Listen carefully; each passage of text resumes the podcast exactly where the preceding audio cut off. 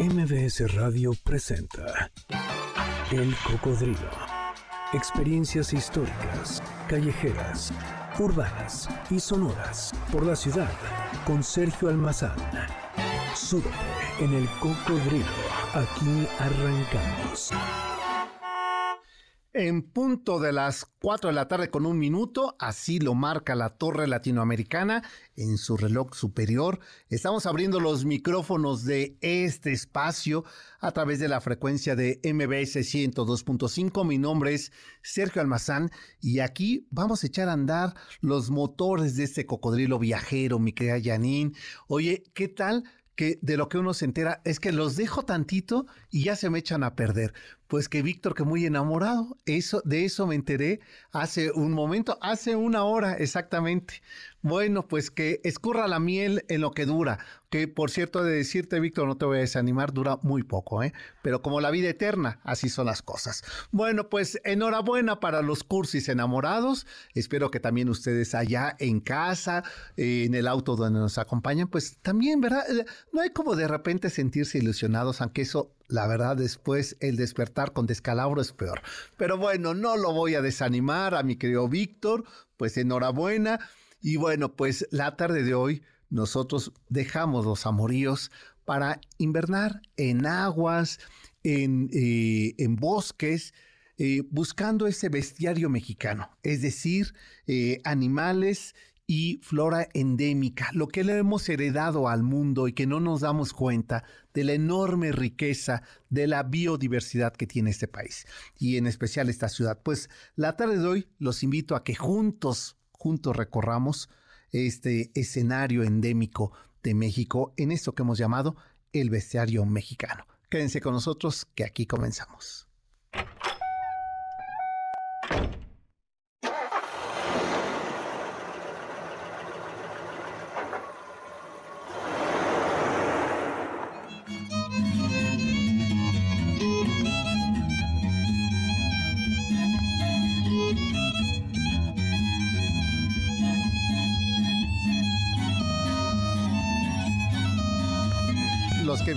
En el asfalto de las calles de los barrios eh, urbanos de la Ciudad de México, es probable que ya hayamos eh, borrado de nuestra mente lo importante, lo significativo y la enorme riqueza de esta biodiversidad.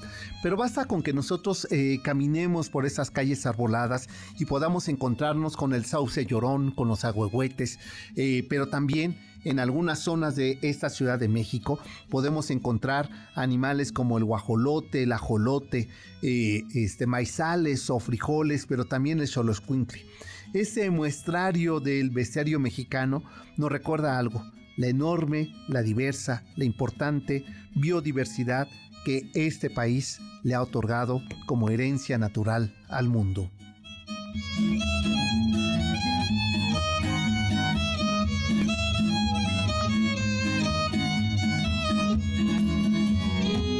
Se dice que cuando los españoles comenzaron su avanzada por el valle y la cuenca de México, su sorpresa no cesó al ver esa biodiversidad que conformaba este territorio entre sus zonas boscosas, sus enormes lagos y esas rutas lacustres, sino que también en las zonas de sembradío la enorme riqueza de flora y fauna que rodeaban los diferentes islotes donde pernoctaban nada causó mayor sorpresa para los españoles y para los futuros conquistadores que aquel tianguis de Tlatelolco. Entre aromas, texturas, lenguas, eh, estaba la riqueza de plantas y animales endémicos.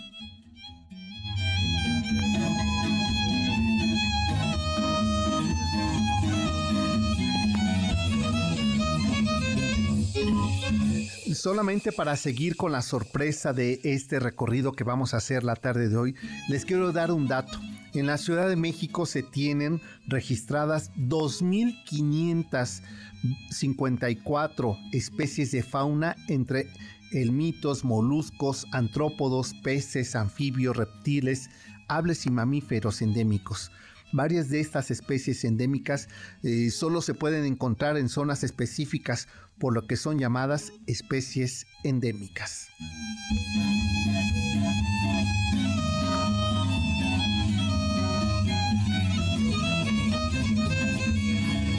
Esta zoología popular que tenemos de esta flora y fauna, hay nombres que ya se convirtieron populares en nuestra habla. Los ajolotes, el alacrán, las iguanas pedregalenses, la rana de Tlaloc, la carpa verde, el soloscuincle, el tlacuache, los charales, el gorrión serrano, el censontle, la tusa, el murciélago, el conejo del Popocatépetl, son parte de estos eh, eh, animales que le dieron una presencia y una identidad a ese territorio y que siguen siendo ahora un reto de subsistencia. Entre la flora, el papaloquelite, el agüehuete, las dalias silvestres, el fresno, el maguey de pulque y las 30 especies de orquídeas pedregalenses, así como el hongo del maíz y la nochebuena.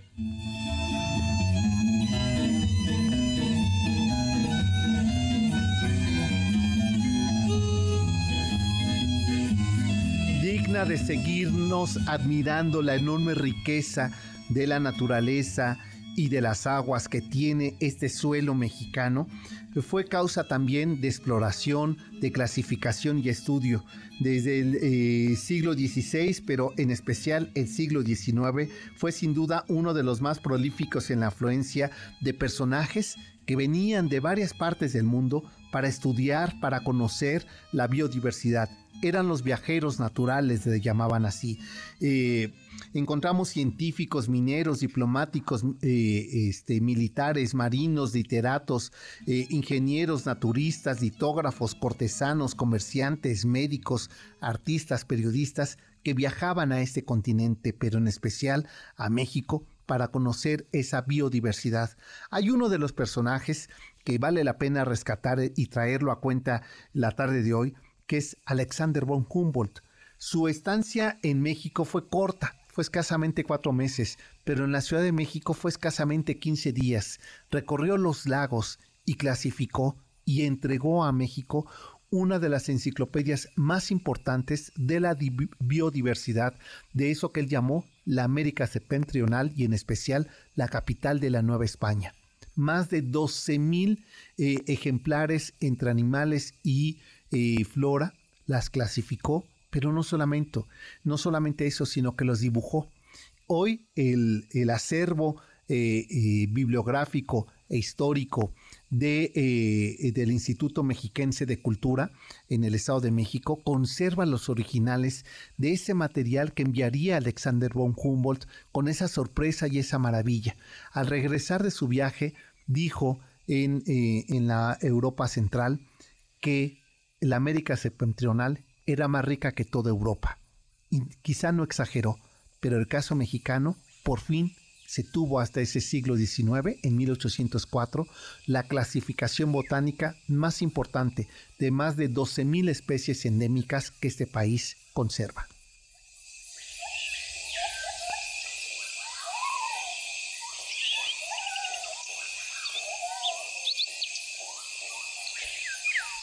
Voy a retomar aquí una de las frases que él escribió cuando estaba haciendo esta clasificación botánica. Dice Alexander von Humboldt, la fisonomía de un país, el modo con que están agrupadas las montañas, la extensión de sus llanuras, la elevación que determina su temperatura y la sequedad, en fin, todo lo que constituye la estructura del globo tiene las relaciones más esenciales con los progresos de la población y el bienestar de sus habitantes.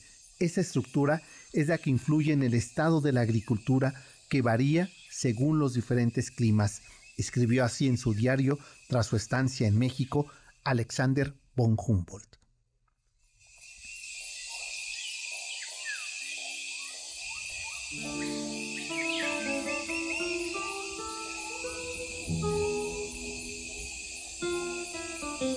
Bueno, mi querida Janine, momento de que hagamos la pausa, si te parece, porque la tarde de hoy en la Rocola de Cocodrilo se acerca el 12 de octubre. Desde el año 92 eh, del siglo XX, pues se borró del calendario la conmemoración de esa fecha. Sin embargo, es muy importante recordarla porque representa ese encuentro de dos mundos, de dos civilizaciones, de dos continentes que finalmente le va a dar origen a este periplo que va a concluir con la conquista y el inicio del mestizaje de lo que somos resultados. Pues el próximo jueves es 12 de octubre, así es que decidimos que esta rocola del cocodrilo sonara así. La rocola del cocodrilo. En ese inicio de largo, sinuoso y complejo proceso del encuentro de esos dos mundos, de esos dos continentes que dio origen a lo que hoy somos, la América mestiza, esta tarde aquí en el Cocodrilo, pues la música sonará así, a esos ritmos del mestizaje, encuentro de tres continentes, el africano, el europeo y el americano, lo que constituye el día de hoy el mestizaje hispanoamericano. Nos vamos a la pausa, mi querida Janine, y regresamos para seguir conociendo. ¿Tú has comido ajolotes? ¿O no, Janine? Dice que no. Pero ¿qué tal unas quesadillas de huitlacoche? Ese hongo del maíz, pues que también tiene que ver con nuestra esencia. ¿Qué tal una quesadillita con queso y con su salsita verde y su... o, en, sope, ¿a ti te gusta en sope? Yo fíjate que los sopes no, no son lo mío. Este, los apes a veces, pero los sopes no. Bueno, pues hacemos la pausa a este ritmo y a este sonido del mestizaje en América. El cocodrilo regresa después de esta pausa. No te despegues. MBS 102.5. Ya estamos de regreso. Sigamos recorriendo la ciudad en el cocodrilo con Sergio Almazán, aquí en MBS 102.5. El colombiano Calixto Ochoa compuso en la década de los 60 eh, varios temas para su agrupación de vallenato pero de las 10 canciones que escribió para ese primer disco, El Africano se convirtió en el tema referencial de este compositor, donde varios eh, eh, interpretarían más tarde. Aquí estamos escuchando la versión de Margarita, la diosa de la cumbia, porque hoy es sábado de sonidos del mestizaje. Es la rocola hispanoamericana que suena así. Bueno, y con este ritmito les quiero invitar porque, bueno, primero a la gente que nos está escuchando, a la gente que va a eh, darse la vuelta por allá por Monterrey en esta semana que eh, hoy inauguró su eh, Feria Internacional del Libro. pues estará el próximo miércoles 11 de octubre a las 5 de la tarde en la sala C de Sintermex, ahí muy cerca del Parque La Fundidora estaré presentando esta eh, nueva edición de Acuérdate María, esta novela sobre eh, la diva del cine mexicano, María Félix, la única diva del cine mexicano y no hay otra, ¿eh? No me vayan a empezar ustedes a, aquí a apostar a personajes que no, no alcanzarían ese, ese rango. Bueno, pues estaré ahí eh, y me estará acompañando. este, ¿Quién crees que me va a acompañar? Ya viste quién, ¿verdad? Mi querida Janine, tú ya viste quién. Pues estará Mayra Saucedo, Ahí estará Rebeca Solano. Estaremos hablando sobre esta edición de Acuérdate María, 5 de la tarde, el próximo 11 de eh, octubre, miércoles 11 de octubre, sala C de Sintermex, dentro de la Feria Internacional del Libro en Monterrey. Y bueno, el día 22 de octubre nos vamos a ir a nuestros recorridos habituales, domingo 22, para recorrer Tlatelolco la Plaza de las Tres Culturas, así es que se les antoja inscripciones e informes en sergio arroba sergioalmazán.com. Eh, este, Yani, yo no me acuerdo si tú hiciste ese recorrido con nosotros, sí, ¿verdad? Bueno, pues eh, estaría bien que lo repitieras porque una, una zona que no estaba abierta ahora ya se abrió que es el mural de Siqueiros. Entonces es una buena oportunidad para que visitemos ese mural en el Tecpan de, eh, de ahí de Tlatelolco. Bueno, pues esto será el próximo domingo 22 de octubre, 10 de la mañana. Inscripciones en sergio arroba sergioalmazán.com.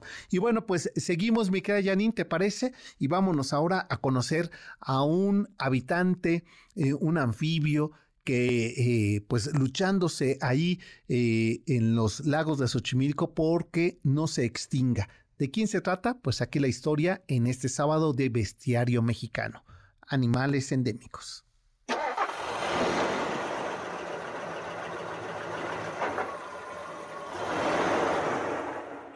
Pues ya escucharon ustedes de quién se trata el ajolote, una salamandra con las características eh, poco habituales de conservar sus rasgos de larva en su vida adulta. Esta condición ¿no? de una larva se conoce como eh, neotenia, que significa que conserva aleta dorsal de renacuajo y que casi recorre la totalidad de su cuerpo y sus branquias externas que sobresalen de la parte trasera, lo cual eh, lo vuelve más ancha en su cabeza, con una forma como de plumas, como si tuviera un penacho.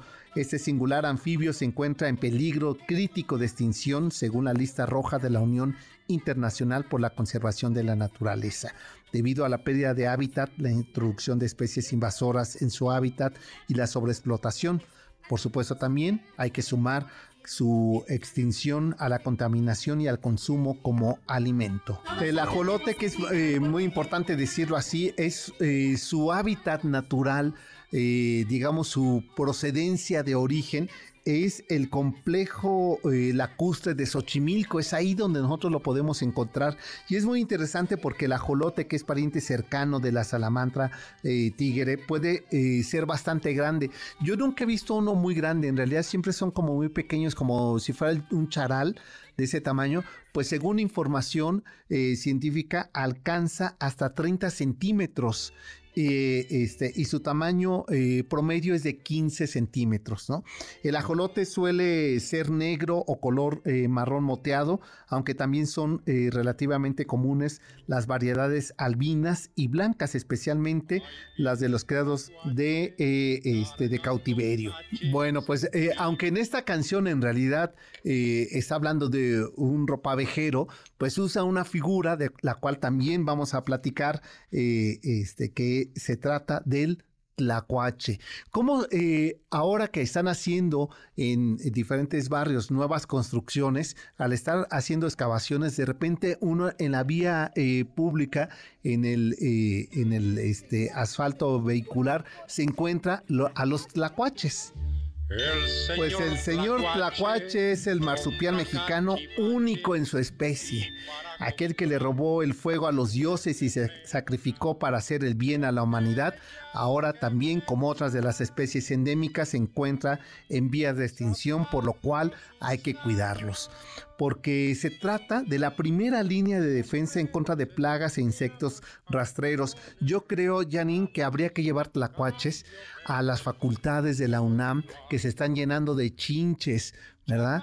Entonces, bien podría ser. Yo sabía, eso me, enteré en una nota en el periódico, que eh, gatos y, eh, tlacuaches eh, estaban en, en Palacio Nacional para las plagas de ratones que había y que tenían un buen eh, número de tlacuaches ahí que les ayudaban justamente para este tipo de plagas, ¿no? Al anochecer, cuando el sol se ha ocultado completamente y las primeras estrellas aparecen en el firmamento, muchos animales se preparan para el descanso diario, mientras otros apenas despiertan para alimentarse y pasar la noche activa de su vida.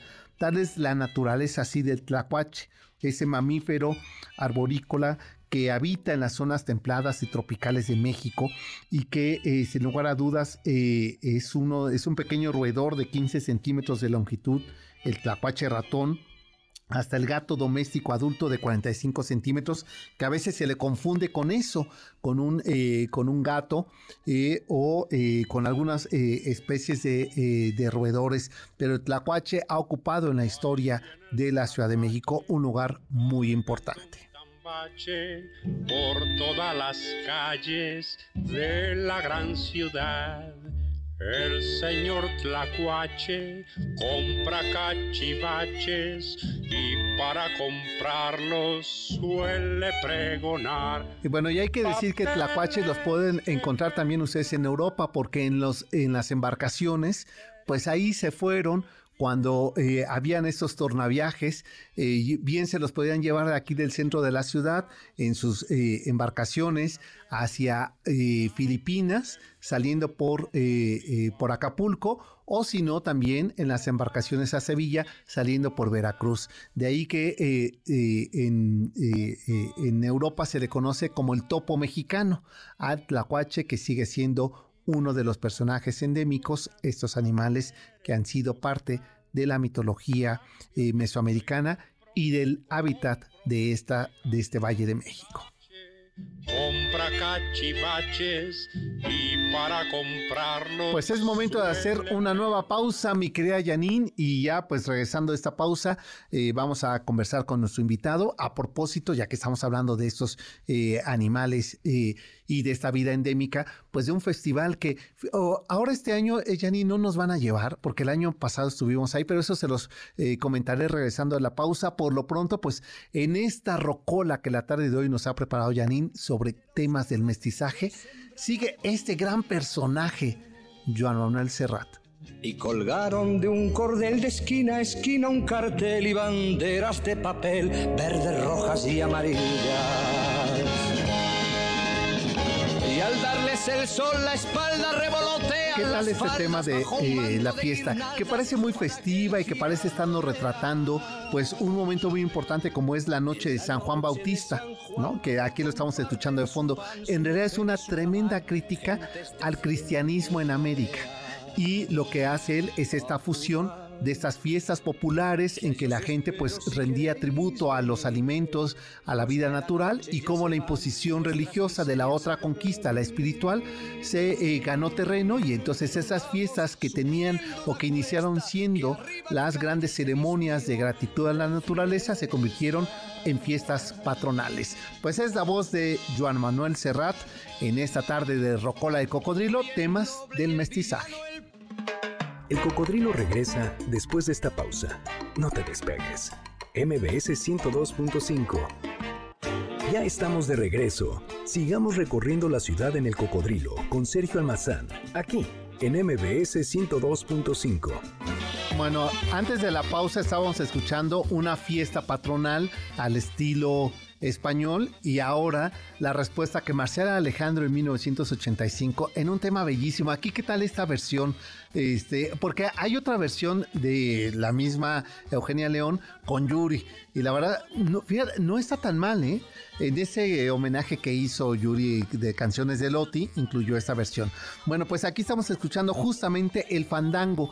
Los fandangos es un ritmo musical que trajeron los negros que eh, al pasar eh, eh, esta, esta sociedad africana por Sevilla y después traérselos de Sevilla por Veracruz, pues llegaron por el Sotavento y se instalaron esos ritmos que después se combinaron con los sones este, mexicas que aquí había. Y el resultado son estos fandangos.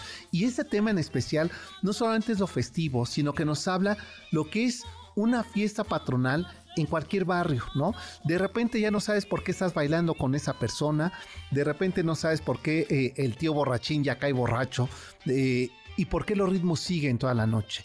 Son los espejos de esta manifestación del encuentro de esos dos mundos que estamos próximos a conmemorar y por ello la Rocola de Cocodrilo pues quiso dedicarlo a ritmos mestizos y esta tarde suena a ritmo de El Fandango aquí. Bueno, pues con eh, esta música, mira eh, lo que ha decidido eh, Janine elegir, claro, porque son nuestras almas que nos van a acompañar en el viaje del inframundo. Pues eligió ese tema para recibir a nuestro invitado que está esa tarde con nosotros. Ese tema, a ver, lo voy a dejar un poquito nada más para que escuchen de qué personaje estamos hablando. Tengo un perro que es muy raro, es el perro pelón mexicano. Solo it's winter. Solo ¿Qué tal de bonita esta canción? ¿verdad?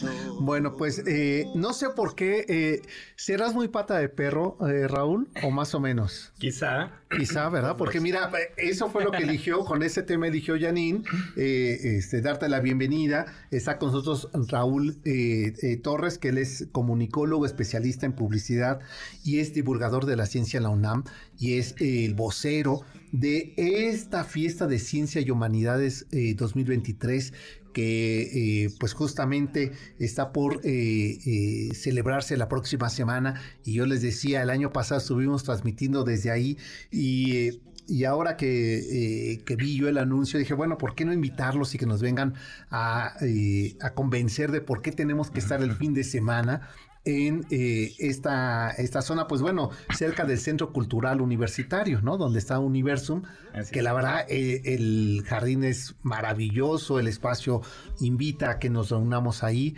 Y bueno, pues bienvenido primeramente. Muchas gracias, Sergio, muchas gracias por tenernos acá, por invitarnos y pues un placer platicar contigo. Bueno, pues yo, yo te decía en la pausa que todo lo que sea de la UNAM, todo siempre tendrán un espacio aquí. Y de hecho, tenemos aquí una cápsula de la UNAM, ¿verdad? Constantemente se transmite aquí.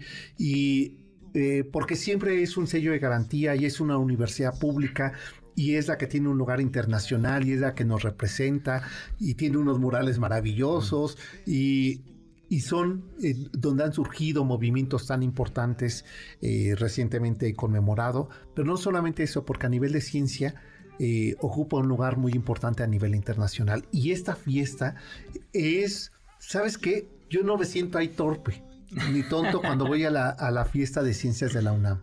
Completamente, sí, pues tal cual es, es un evento donde lo que hacemos es eliminar las barreras, tanto físicas como emocionales, que de pronto el público llegamos a sentir con estas grandes eh, figuras, ¿no? de la investigación. Entonces, tal cual de lo que se trata la fiesta de las ciencias y las humanidades es que sacamos a las investigadoras, a los investigadores de sus laboratorios y les llevamos a un lugar tan bonito como tal cual expresaste, ¿no? Es el Universum, el Museo Universum que se encuentra en el circuito cultural de, la UNAM. Como bien lo dijiste, paisajes hermosos, ¿no? Dentro de la reserva ecológica del Pedregal de San Ángel. Entonces, de lo que se trata es que eh, por medio de diversas actividades, estas investigadoras, estos investigadores platican con ya sea chicos, chicas de bachillerato, de licenciatura o el público, familias, ¿no? Literalmente enteras. Y eso me consta. de lo que haces. O sea, eh, el año pasado eh, recordarás, Janine, que llegamos y era como un picnic. Estaba la gente ahí entre los jardines, eh, este, tomando el refrigerio mientras esperaban a la estrella, ¿no? Que se ha convertido, eh, entre ellos la propia doctora Julieta Fierro que es, eh, o sea, yo la primera vez que la escuché dije, mira, ¿por qué no estudié ciencias? Si es tan fácil, claro, ella lo hace fácil, ¿no? Esa es precisamente dos, dos cosas, acabas de tocar dos puntos así en el clavo. Por un lado, eh, invitamos a estas y estos ponentes que tienen la habilidad de hacernos enamorar, ¿no? De, la investigación y que nos hacen decir, digo, yo también soy, soy comunicólogo y también me pasa mucho eso, ¿no? Decir, hijo, le hubiera estudiado neurociencias, ah, me hubiera ido astrónomo, no? Entonces, este tipo de situaciones son las que intentamos detonar y por otro lado, el buscar eh, que se detonen vocaciones, ¿no? Porque así como nos pasó a nosotros, pues igual y le puede pasar una chavita, un chavito que no ha elegido carrera y que ese puede ser el momento donde dice, híjole, voy a estudiar eso, ¿no? Y, pues puede que en el público de la fiesta esté la próxima Julieta Fierro. Exacto. Eh, recuerdo el año pasado, que entiendo que también estará este año, eh, Santolaya. Sí. este, bueno, era eh, ni Luis Miguel tiene esa fila que esperaban con ansiedad poderlo ver y recuerdo que coincidió el momento de la entrevista en que tenía que estar ya sentado eh, en la firma de libros. Eh, la gente se empezó a acercar a la cabina móvil de MBS justamente para verlo, tomarse una foto y, y la respuesta de la gente cuando se acercaba con él, es yo quiero ser como tú, yo quiero dedicarme a la ciencia. Decía, qué maravilla que hoy disciplinas que en nuestra época, tú eres una generación todavía muy joven, pero en nuestra época veíamos eso, que la ciencia era algo tan lejos, eh, casi de la luna, eh, y que hoy está ahí, y que espacios como Universum, uno de los museos que, por cierto, arriba les recomiendo que cuando vayan, visiten en la segunda planta esa maqueta que tienen de cómo ha evolucionado la Ciudad de México, ¿no? Mm, de cómo de sus lagos termina siendo el caos maravilloso que es el día de hoy. Eh, con esa forma tan didáctica, te invita a reflexionar y encontrar quizá, como bien dices, Raúl, una vocación. Sí, e, es que tal cual, o sea, en realidad la ciencia pues forma parte de nuestro día a día, ¿no? Yo digo mucho que está desde que despertamos hasta que nos vamos a dormir e incluso mientras soñamos. Todo el tiempo estamos conviviendo con la ciencia. Más bien, eh, pues de pronto cuesta un poquito de trabajo entender que eso está sucediendo. Pero precisamente cuando hacemos estos ejercicios donde la gente se acerca, pues es cuando empieza ya a tener incluso como este feeling, ¿no? De decir, ah, ok, pues sí, ahorita está sucediendo un montón montón de cosas tecnológicas, ¿no? Están sucediendo muchas cosas físicas en este momento y es ciencia. Entonces, cuando lo trasladamos a la vida real, creo que se hace mucho más fácil este proceso de informarse, de tomar decisiones, ¿no? Mucho más pensadas, analíticas. Entonces, es lo que buscamos también. Y, y otro de los aspectos, me parece que lo que eh, hemos vivido en años recientes, como fue la pandemia, nos ayuda a una reflexión eh, mucho más cotidiana, porque lamentablemente en muchos hogares eh, alguien perdió la vida por el COVID. alguien le despertó un interés por la ciencia, por la medicina, y, encuentros como este, esta feria, permite un acercamiento a esa reflexión. Precisamente, y sobre todo el tema de este año de, nuestra fiesta de la ciencia se llama Por un planeta sano. Y lo que estamos haciendo, o más bien lo que hicimos, fue proponer actividades que giren en torno a un término que se llama Una sola salud, eh, que viene de un grupo de, científicas, científicos de la Organización Mundial de la Salud. Y este término, este concepto, lo que nos dice es, a ver, es momento de comenzar a entender que nuestro planeta eh, todas las personas, todos los seres que ahí habitamos vamos de la mano. Entonces tenemos la salud humana, pero también la salud ambiental y la salud animal. Si una de estas esferas falla, todo va a fallar y ya lo vivimos en 2020. O sea, sabemos el poder tan grande que tiene una enfermedad de literalmente ponerle pausa al mundo entero. Y además evidenciarnos lo que no habíamos hecho bien, ¿no? Como a nivel de nutrición, eh, quienes eh, pudieron resistir un, o quienes pudimos resistir un, un, virus como este, pues tenía que ver con tu, eh, con tu memoria de cómo te habías portado con tu cuerpo, ¿no? Y no quiere decir esto que fuera como un castigo, lo que quiere decir que es consecuencia, es un efecto dominó. Y a mí eso me encantó el año pasado, eh, ver esta explicación sobre también la importancia de esta salud mental de cómo una pandemia como esta nos puso a todos una prueba de fuego terrible y que lamentablemente eh, muchos no, no, pudimos resistir. Pero al mismo tiempo una oportunidad para reflexionar algo que siempre queda ahí silencioso, que tiene que ver con los trastornos emocionales, psicoemocionales. Completamente. De hecho, el tema de la salud mental lo volvemos a tratar porque no podemos hablar de la salud del humano si no hay salud mental. Ahí comienza todo. Eh, es un tema que nos gusta mucho porque desafortunadamente, pues de pronto se desatiende, ¿no? No me dejarán mentir. Hay momentos donde decimos, bueno, pues ahí está la psicología, está muy bien, ahorita no estoy en crisis. Y no es hasta que algo muy fuerte en nuestra vida sucede que decimos, ah, caray, tengo que regresar a terapia, tengo que regresar con alguien que me acompañe.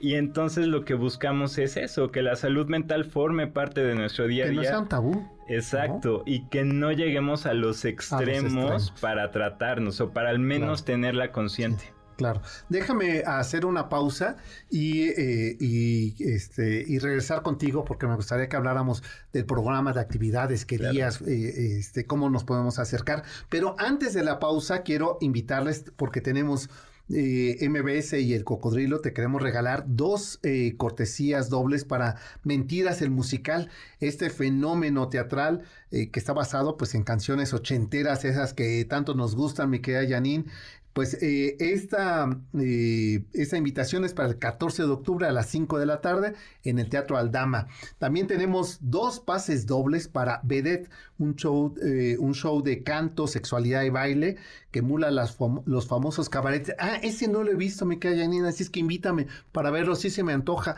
porque eso de la lentejuela en otra vida yo creo que se me dio, fíjate. Entonces se me antoja ver esto de Vedette, un show de canto, sexualidad, y baile. Dos pases dobles para este 13 de octubre a las 22.30 horas en el Estelaris Fiesta Americana. Yo sabes que pensaba que ya ni existía el Estelaris Fiesta Americana, donde se presentaba José José. O sea, para que veas lo legendario que es este lugar ahí en Reforma, en el piso 25. Pues si ustedes quieren asistir a estos eventos, nos tienen que llamar al 55 51 66 1025 y que nos digan un animal endémico de México. ¿Qué te parece? Aquí hemos dicho ya varios, así es que con que nos digan uno de ellos, se llevan una de esas cortesías. Y vámonos a la pausa, mi querida Janine, y volvemos. El cocodrilo regresa después de esta pausa. No te despegues. MBS 102.5 ya estamos de regreso. Sigamos recorriendo la ciudad en el cocodrilo con Sergio Almazán, aquí en MBS 102.5. Qué aplicado estás, Víctor. Lo que hace el amor, fíjense, de las cosas positivas, pero yo creo que te están cotorreando, ¿verdad? Eh, ¿No? O, sí, o sí es verdad. Eso del amorío. Más o menos, ahí vas, ahí vas. Todavía no cuaja eso, pero ahí va. Bueno, pues suerte. Pues eh, bueno, estamos escuchando esto porque pues la tarde de hoy que eh, hemos dedicado este programa pues a hablar sobre eh, la importancia de eh, eh, la naturaleza, la biodiversidad en nuestro país y en especial en la Ciudad de México, que se nos olvida porque para nosotros es escenario cotidiano. Y eso lo decía porque cuando uno va justamente hacia el sur de la ciudad, arrancando en el eje 10, e insurgentes, es decir, en toda la parte de, ciudad universitaria y se empieza a encontrar con eso, primero estos desniveles, esta forma rocosa y después eh, encontrarse con estas edificaciones, con estos eh, murales eh, maravillosos de, de, Siqueiros, de Orozco, de, de Rivera, este, de O'Gorman, ¿no? de Epets y, continuar ese, ese recorrido entre esa zona boscosa y de repente la sorpresa que Helen Escobedo con Matías Geretz harían en este espacio escultórico y después el Centro Cultural Universitario y remata con Universo, pues la verdad es que puede ser un fin de semana maravilloso. Y se los comento porque efectivamente el siguiente fin de semana ustedes ya no hagan planes más que irse al sur de la ciudad. Tomar el Metrobús, que además es muy fácil de llegar, ¿no? Que es de las eh, pocas de, estos tres espacios, o sea, porque para llegar a la rectoría uno se tiene que bajar en Doctor Galvez y caminarle, ¿no? Pero si uno se baja eh, de la de la línea 1 en el Centro Cultural Universitario, pues camina y llega cinco minutos. cinco minutos y llega a Universo. Sí, sí, sí, y además camina en un senderito súper bonito, entonces hasta recomendable. que este que los que son muy adictos a las redes sociales, pues es muy bueno para las fotos. Eh, eh, hay espacios instagramables naturales. Naturales. En efecto. Sí, y que puede uno hasta jugar de adivinen dónde estoy. Y hay quienes dicen, porque eso hice, y me decían, eh, por el desierto de Sonora. ¿No? Dice, no, hombre, estoy a un lado de Perisur, pues. Sí, sí, sí, sí, es una joya en medio de la ciudad. De la ciudad, sí, este regalo de naturaleza, ¿no? Y bueno, y en medio de ese escenario, eh, pues se va a llevar a cabo, ponen igual las carpas, este espacio abierto, entrar al, al museo, este festival de ciencias y humanidades. ¿Cuándo arranca? ¿Qué va a haber, Raúl? ¿Con qué nos van a sorprender ahora eh, este, ustedes? Vamos a estar del viernes 13 al domingo 15 en Universum. Específicamente, el estacionamiento de Universum se volverá una megacarpa donde vamos a tener 60 stands de distintos centros, institutos y eh, marcas invitadas que nos van a estar dando más de 600 actividades. Contamos, de hecho creo que ya eran 700. O sea, de verdad es un mundo, un mundo de actividades. Para tres días es Para que... tres días. O sea, es eh, es, un maratón. Eh, ¿A qué hora arranca? Eh, vamos a estar de 11 a 6 de la tarde. con un montón de actividades simultáneas. También pues por eso les invitamos a que consulten el micrositio que es dgdc.unam.mx, diagonal la fiesta, porque ahí van a poder ver todas las actividades, se van a poder registrar y bueno, van a poder armar como sus horarios, ¿no? Claro, sí, sí, que, puedas hacer tu plan, ¿no? de fin de semana, pasarlo ahí. La entrada es libre. Completamente este, Pueden ir todos, o sea, niños, este, jóvenes, ya de los de tercera edad también podemos asistir, sí, ¿no? Todos. sí, completamente. Cabemos todos. Sí, sí, sí. La verdad es que eh, las instituciones, los centros, todos los participantes que van a estar, se pusieron las pilas y eh, cacharon como esta idea de que lo que queríamos hacer era un evento familiar. Entonces vamos a tener actividades desde los más pequeños hasta los más grandes. Entonces ahí sí, de verdad que no hay pierde. Va a haber eh, muchas, muchas cosas. Y miren, por ejemplo, el año pasado había una sección de venta de libros, de donde uno se encontraba unas joyas, ¿eh? Eh, este, recuerdo que con Yanina terminar la transmisión el año pasado nos fuimos a comprar unos libros ahí a muy buen precio pero además eh, materiales de todo tipo, no solamente de ciencia. Entonces también se convierte en un festival de diferentes intereses. Sí, de hecho este año vamos a tener un eh, mercado sustentable que Ah, precisamente en este en esta línea no del planeta sano eh, de la sostenibilidad eh, vamos a tener productores que tienen eh, distintos em, pues no sé alimentos o productos no que son amigables Pues- con el ambiente y que además apoyan a comunidades. Ah, Eso oye, está muy qué- bonito. qué, padre, Sí, qué padre. sí, sí, sí. Pues entonces, del, eh, del 13 al 15 de octubre, Así es. en Universum, eh, insisto, si ustedes eh, llegan en transporte público, tomen el Metrobús, que además, después de eh, más o menos del eje 7, se empieza a componer el sur de la ciudad, o sea, del Parque Hundido en adelante, y la vista es maravillosa. Sí. Eh, y en fin de semana está muy tranquilo el Metrobús. Sí. Eh, lleguen ustedes ahí en el Metrobús, se bajan ustedes en la estación eh, Centro Cultural Universitario, caminan ahí entre esta zona rocosa, pedregalense, y se van a encontrar con ese maravilloso escenario que es Universum, y ahí ustedes pueden participar de estas actividades. Recuérdanos eh, eh, la liga, donde pueden inscribirse, donde pueden ver el programa. El link completo es dgdc.unam.mx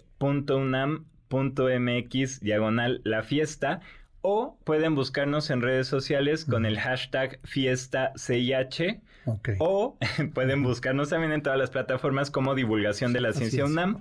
Ahí estamos publique y publique cosas al respecto.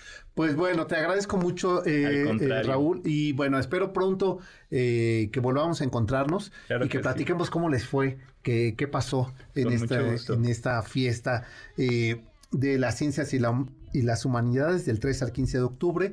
Eh, y bueno, pues nosotros ya nos vamos, ¿verdad, mi querida Janine? Estoy viendo me está diciendo que adiós. Y eh, ya está el doctor Zagal con todos eh, y, eh, y bueno, no se le da, no se le da al doctor Zagal, pues hoy dijo, pues miren, en medio de los manteles largos y, y de todo el banquete, ¿por qué no nos echamos chismes de filósofos famosos? Pues de eso va a ser el tema de hoy, así es que quédense y los invito el próximo jueves a las 10 de la noche, nos eh, conectamos aquí eh, a través de los micrófonos de MBS y el próximo sábado en punto de las 4 de la tarde. Pásenla bien hasta entonces. MBS Radio presentó El Cocodrilo. Experiencias históricas, callejeras, urbanas y sonoras por la ciudad. Sóbete en El Cocodrilo. Nos escuchamos el próximo sábado aquí en MBS 100 102.